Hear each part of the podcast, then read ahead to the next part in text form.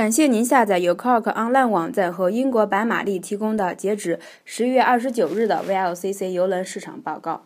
可以说，本周最为重要的进展是，美国、欧盟和伊朗政府在日内瓦签订了对伊实施制裁以来最为重要的协议。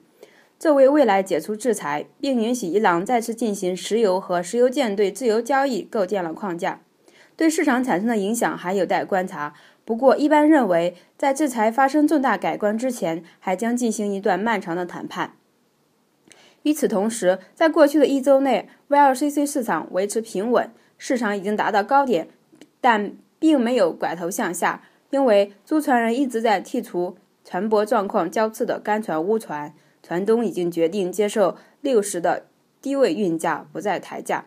整个夏天，船东都在削减运营成本，而且银行经理一直催促周转现金。在这期间，是不能让日收入下降的。目前，平均一艘在运营船舶的日收益为五万美元，这对一艘往返航期为四十天的船舶来说，算是不错的回报。加勒比海到中国的市价为七万美元一天，富查伊拉到中国的运价紧随其后。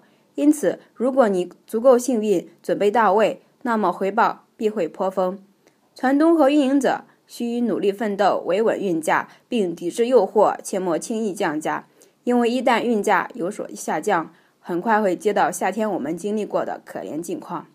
在目前情况下，市场基础稳固，船东需在冬季取得良好收益，不然的话，这一年还是很惨淡的。西非市场租约的签订更受压制。据报道，最近一单运价为六十二点六。装载日为十二月末，大西洋市场维持稳固。印度市场的租船人这周更为平静，我们预计运价将与上周持平。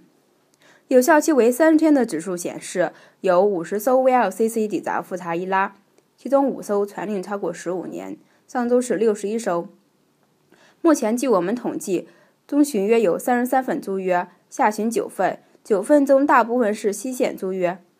以超过三十天的有效期计算，我们已经临近月末，并且六艘运营中的 VLCC 可用于签订另外四十份预预期的租约。因此，作为租车人，你或许想尽早签订租约。不过，我们真心希望下周远东的运力能有所增加。感谢您的收听，本次博客由上海海事大学翻译并制作。